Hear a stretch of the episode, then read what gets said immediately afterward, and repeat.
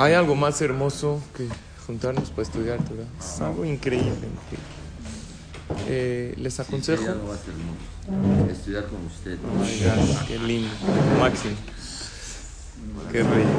Les aconsejo que escuchen la clase que dimos ayer a las mujeres, que es el propósito de estudiar Torah. El propósito de estudiar Torah no es pasar un buen rato, es construir una relación cercana con tu creador. Eso es todo el propósito, no nada más de estudiar Torah, sino de la vida en general, de las mitzvot, todo. Sentirse. Ayer la dimos, la mandamos al grupo. Y para eso nosotros estudiamos Torah, porque si yo leo un libro de Torah, Humash o Alajot, principalmente el Humash, yo me encuentro con historias mal contadas, con, no se respetan los tiempos. O sea, el diluvio que estamos leyendo hoy, en el año 1656, quiere decir que una perasha, Bereshit, 1656 años, no está los tiempos exactos, no están ajustados a un patrón.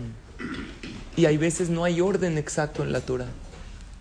¿Por qué están mal contadas esas historias? O de repente, de Yitzhak Avinu, la Torah me trae poquititos pesuquín. Pero de todas las generaciones que este tuvo hijos y este cuánto vivió, me trae muchísimo. O del Mishkan, las medidas, un tercio de la Torah se va en eso.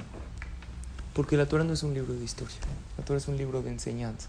Y cada vez que te estudias Torah y cuando te paras en la mañana, vienes a las 7 de la mañana, te sacrificas para venir a estudiar Torah, es para construir un vínculo cercano con tu Creador.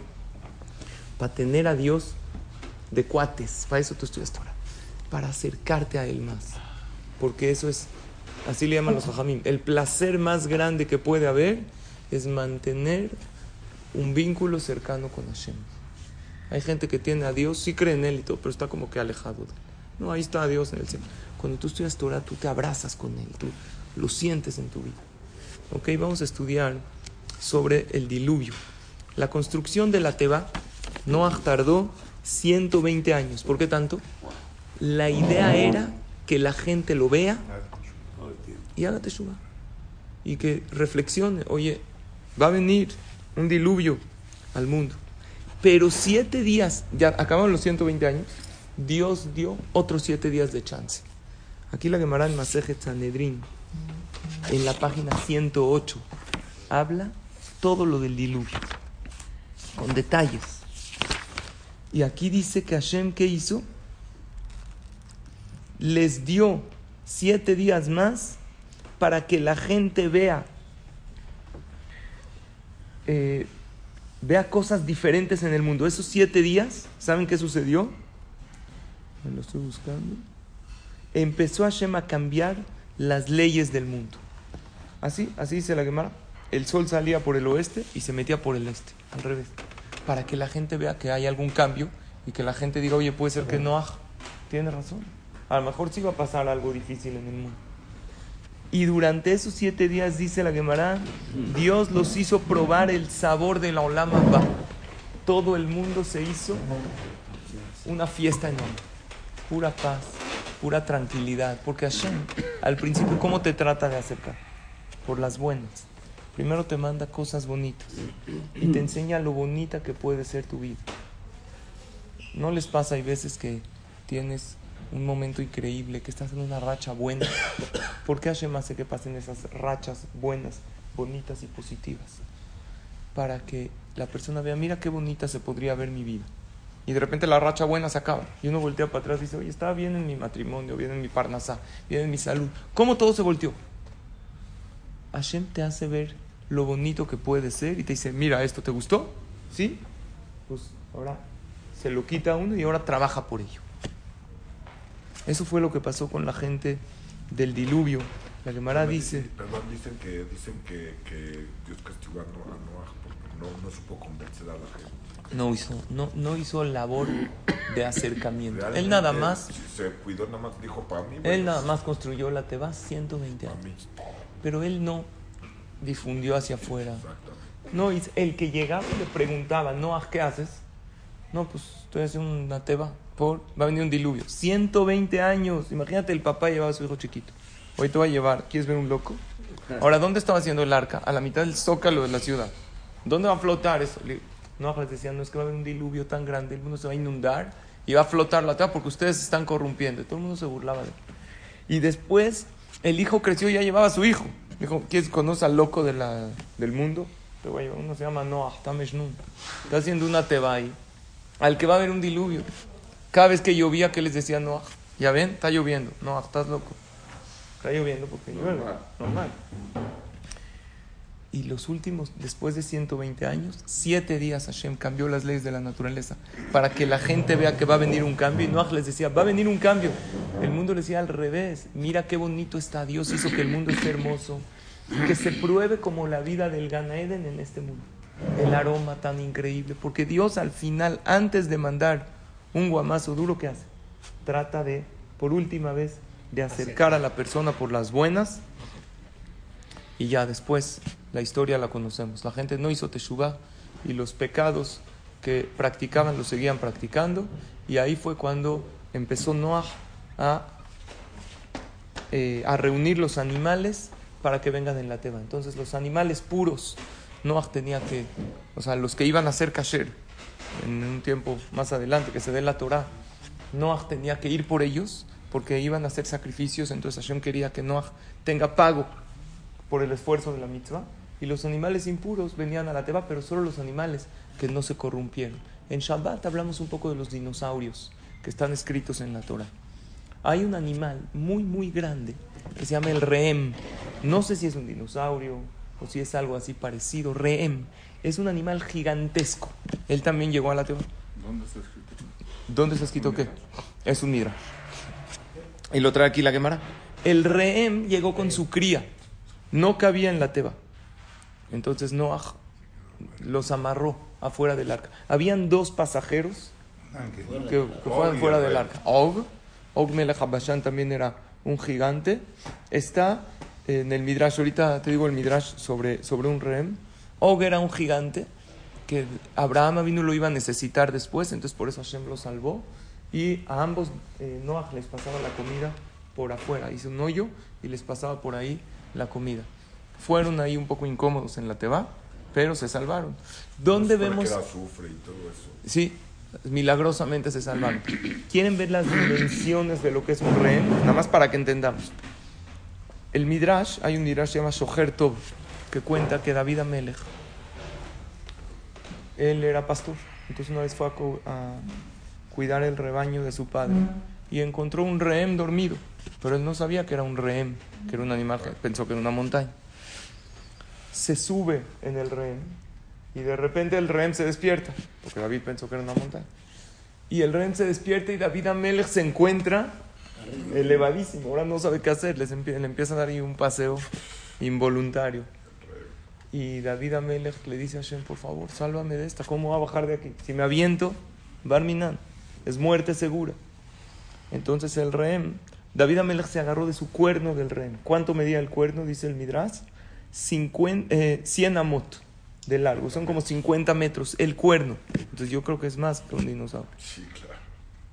Y David Amelech le prometió a Hashem, si me salvas de esta, te voy a construir un Betamigdash de lo mismo largo del cuerno. Y construyó, empezó a construir el cótel que tiene ese largo de 100 amot. Al final no lo acabó, pero lo siguió Shelomo Amelech. ¿Cómo se salvó David Amelech? Está pasando por ahí un león y el rehén, por respeto al rey de la selva, al león, se agacha. Se agacha y ya, David tiene la bajadita, se echó por el cuerno de resbaladilla. Pero ¿cuál es el problema? Ahorita está el león. Entonces llega en el Teilim 22. Ahora se entiende el Teilim. ¿Qué dice? En el Teilim 22, para que cada Teilim, cada Teilim tiene una fuerza eh, peculiar y especial. ¿Para qué es el Teilim 22? Para liberarse de sufrimientos y problemas. Es cuando pasó este incidente. Cuando una persona tiene un problema que lo acecha, no sé qué hace, que diga el Teilim 22. ¿Quién más dijo el Teilim 22? Esther Amalca. Cuando entró a ver a Hashverosh y no la habían llamado, no la habían citado. Entonces, Esther tenía miedo.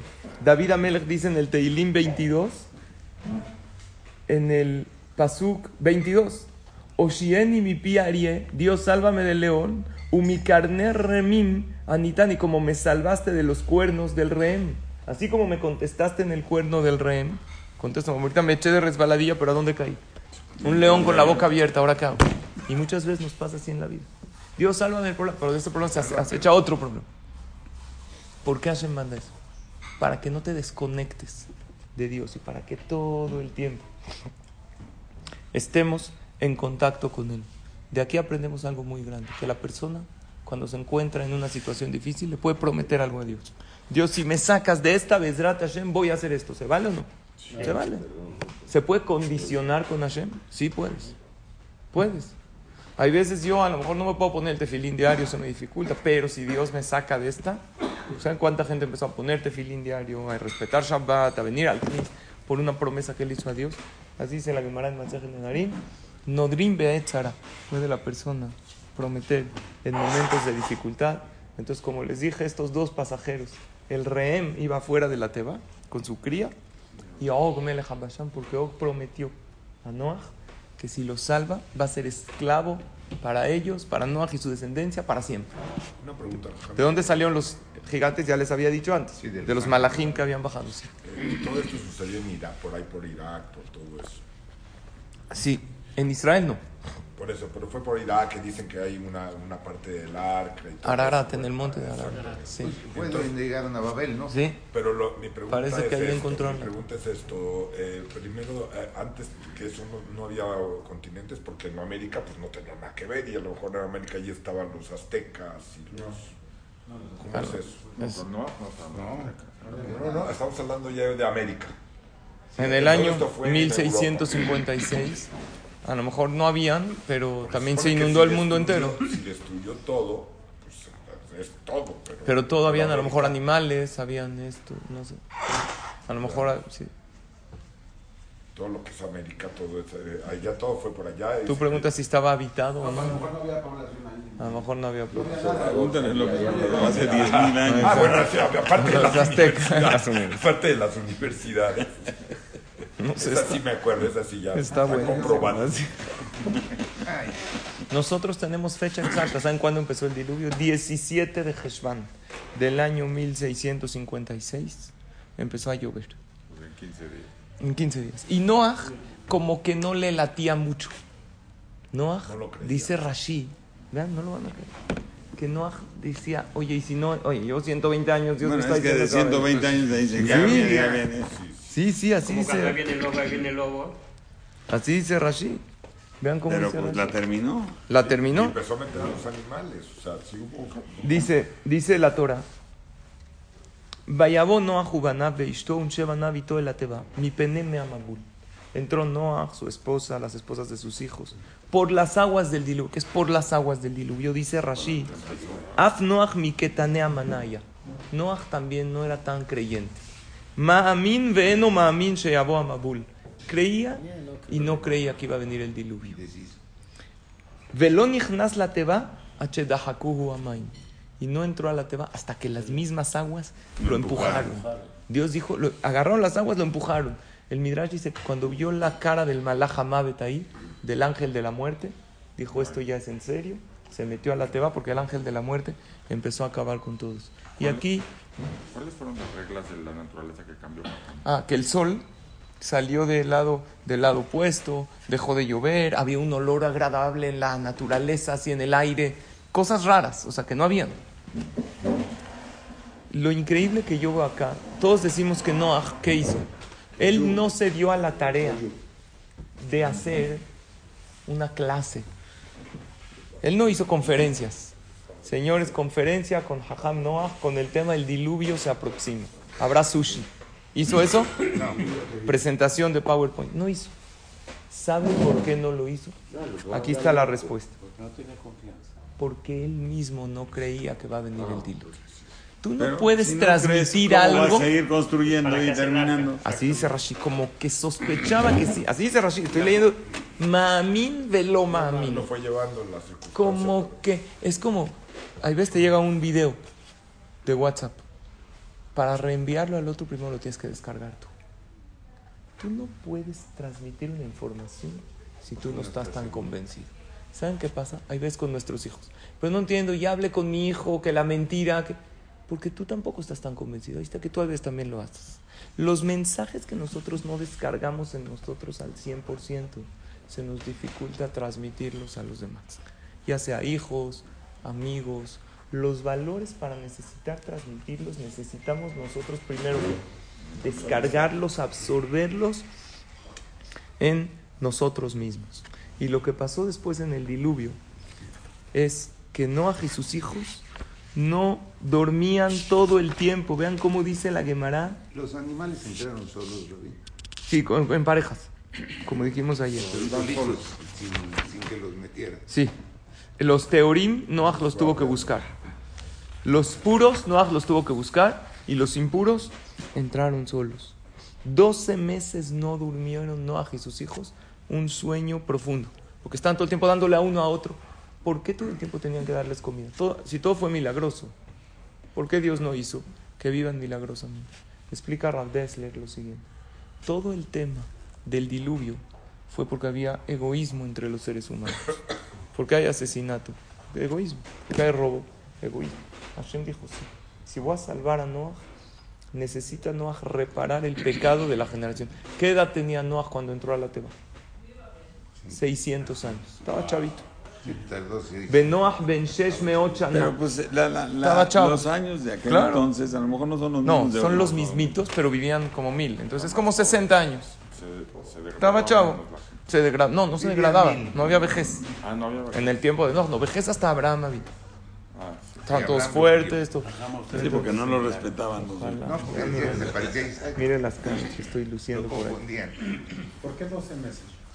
¿Qué? ¿Por qué dos meses qué? Alimentó a los animales. Porque eso fue el tiempo que estuvieron en la Teba. 40 días al día. No, 40 días llovió. Y do- durante lo que tardó en secarse la tierra. Durante todo ese tiempo no durmió. Y pasaron varios incidentes interesantes. Número uno, vean cómo trae aquí la Torah. Que ¿Por qué dice, dicen que no podían reproducirse? Que estaba nadie podía tener relaciones en la Teba. Y esto también lo trae la Gemara. Nadie podía, la- más que eh, tenían una orden de Hashem, incluso los animales. Hubo quien desobedeció. La Gemara dijo, dice la Gemara en la página 108, Tanu Rabanan, Sheloshashim Shuba Teba. Tres tuvieron relaciones en la Teba. Vekulam Laku, y todos fueron castigados. Keleb, el perro. Veorev, el cuervo. Veham, Ham, el hijo de Noah. No, eso es Hazir. Ham, el hijo de Noah. Te tocó mejor época. ¿Cuáles fueron los, los castigos? El perro, se- su, su castigo es que siempre tiene que ir amarrado. Un perro que está suelto, ¿qué pasa? Mejor a ustedes no les da... No, pero acá sí. Había una vez uno entró a una tienda, había un perro. Entonces le pregunta al vendedor, oye, ¿tu perro muerde? Dijo, no. Pone la mano, lo muerde. Dijo, ¿cómo me dijiste que no muerde? Dijo, no, usted no es mi perro. tu perro muerde. Ok. El perro, Oreb, Rak. El Oreb, el cuervo, su, su decreto fue que en la relación tiene que sacar el zera de su boca, el semen de su boca, a la boca de la hembra. Y Ham la cabe oro. Y Ham se hizo negro. Acá, por eso de ahí salen las, los de la tez oscura. ¿no? Sí, pero eso fue después. Entonces, ¿qué pasó? Noah le estaba, estaba tratando de alimentar a los animales. Dice la Gemara. Vaima- dice la Torah, Jetkola y Kuma al Penadama. Dios borró todo sobre la faz de la tierra. Me adamat beema adremes beadofa. Reptiles, menos peces. Los peces, aunque era azufre y todo, como no pecaron, ellos no murieron. Vaimahu minar, se borraron de la tierra. Vaishaer ach noach vaasher batev. Y se quedó ach, que es ach, solo noach. Rashi dice otra explicación. ¿Sabes qué es ach noach? Ach viene de dolor. Ach. Au. No, ach, con- hermano es con het. Por eso no dije ah, dije aj. Aj. Dice, Midrash Agadán nogeah. Noach se quedó todo adolorido y cojeando. Vekohe dam y todo sangrado. Mitora habehemot beahayot. de tanto de estarle dando a los animales, a las bestias. ¿Qué pasó? León lo mordió, ¿no? Se tardó en darle comida al león, Veikisho lo mordió. Porque se tardó. Y así era una, una, algo muy difícil. Había, cuenta aquí la Gemara, que había un animal que no comía, había un animal que se llamaba Ziquita. Así dice, que Eliezer le preguntó, Amar Rabhaná Barbizna, Amarle Eliezer le Shem. Le dijo Eliezer a Shem, ¿quién era Shem? El hijo de Noah. ¿Y Eliezer? Eliezer, el esclavo de Abraham. Pero él es el que estaba en la Torah. No, no, no. Después, al terminar, le dijo, eh, ¿ustedes dónde estaban? Le dijo, Tsar Gadola ya lanu bateba. Teníamos una, un sufrimiento muy grande. Beriashe darkale agilaba yom, ejalnua bayom. Hay animales que comen de día, hay que darle de comer de día. Shedarkale agilaba laila, ejalnua balaila. Pero ¿cómo Como podía dijimos. aguantar dar de noche y de día? ¿Así? de comer? Dormitaban así, cabeceaban ¿Quién tantito. está hablando Eliezer ahí? Con Shem, Pues el de hijo de Noah. También a la gente que estaba. Sí, se vieron. La Claro. Sí. Dijo, había un animal, escuchen, que se llamaba Ziquita. de Había un animal que se llamaba Ziquita. Lo haba ya daba Mahla. Noah le daba a la Ziquita. Como dijimos, Hashem los podría alimentar. Pero dice Rabdesle que Dios quería arraigar en ellos la mitad de Gesed, de favor. Si te quieres salvar de un diluvio devastador, necesitas hacer lo contrario que hizo la humanidad. La humanidad que hizo? Egoísmo. Ahora ustedes tienen que hacer al revés. No sabía nuestro padre que comía la Ziquita. Yo Mahad un día, Abba Yativ Bekapale Rimona. Mi papá estaba cortando, le estaba contando Shem a Eliezer, estaba cortando una granada. Nafalto la atamina, sale un gusanito y, los, y la ziquita la comió. Desde entonces entendió Noah que qué quiere, que come gusanos. Entonces buscó Noah todas las frutas que se podrían, todo, y le daba gusanos a la ziquita. ¿Qué era la cita? No sé, un animal. Hay otro, un ave, que es Urshina. Había un ave que no sé cuál es, aquí dicen que se llama Hol, que este, o Hul, que una vez lo encontró mi papá, lo encontró Noah, le está contando, acostada ahí al ladito. Amarle le dijo, Loba id mezone, ¿no quieres comer? Noah hablaba con los animales, Dios le dio la facultad. Amarle le dijo este, esta ave, Hazitij de ava terida, te veo tan ocupado que estás yendo con un animal, con otro. A mí no a Tzaharaj, sí tengo hambre, pero te veo tan ocupado alimentando a todos que mejor no te quiero molestar. Llegó Noah y le dijo a este animal, a este ave, Amarle, Yeher Rabá de Lotemut, que sea la voluntad de Hashem, que no te mueras nunca, que no te mueras nunca. Entonces explican que es un ave que vive muchos, muchos, muchos años, no es de que no muere. Ah, existe, una vez hablamos en la clase de mística. Entonces quiere decir que, que fue un tema, aquí yo aprendo algo, ¿saben qué aprendo? Que una persona que es tranquilo, que no arrebata las cosas, que no... Imagínense una mamá que le está dando de cenar a todos los niños. Diga, mamá, yo quiero esto, yo quiero esto, llegan de por sí en la noche y, está todo un relajo. Llega uno de los niños calladito ahí, que tú no quieres cenar. Dice, ¿sabes qué, mamá? Te vi tan ocupada que mejor dale a, tu- a mis hermanos y después. ¿Cómo se enamora esa mamá del niño? ¿Qué haría? Lo abrazaría. lo- Igual tiene que pasar con la persona. Claro, uno tiene que pedirle a Shem, Dios no está ocupado de nada.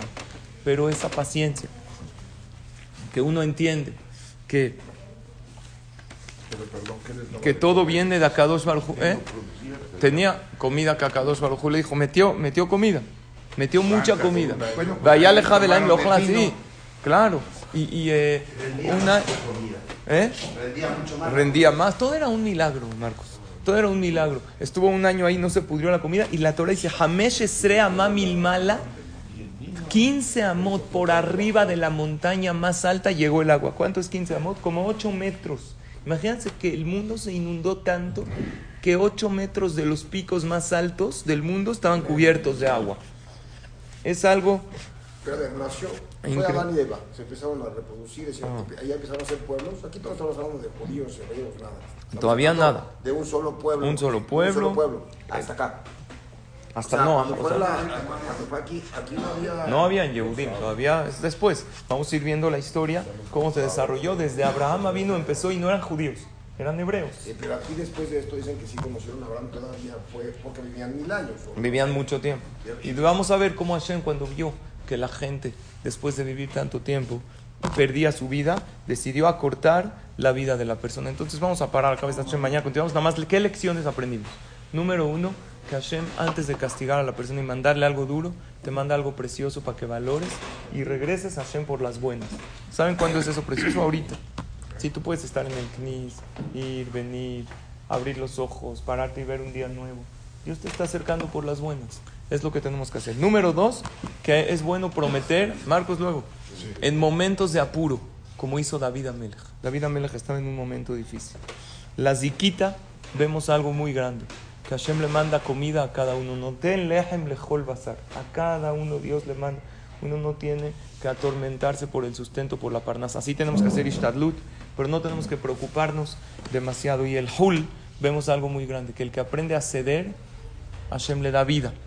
El hul se dio. Y aparte, el hul no le exigió a Noah. El hul vio que Noah estaba. Estaba ocupado. No es que le empezó todos los animales, ah, como que gritando a Noah, ya dame mi comida. El hul sabía, esta ave, que lo juzgó para bien. Y eso es el que juzga para bien y el que cede al otro. Hashem lo quiere mucho.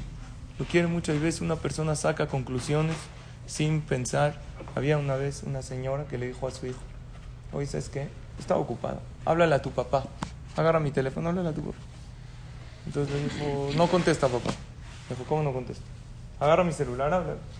Ma, no entra la llamada. El niño era chiquito, no sé, siete, ocho. Le dijo, insístele. Le vuelve a llamar y le dice, mamá, ¿qué crees? Me contestó una mujer. ¿Una mujer? Ah. Ahora ya entiendo por qué hay veces no contesta, por qué hay veces llega tarde. Ahora va a ver lo que es.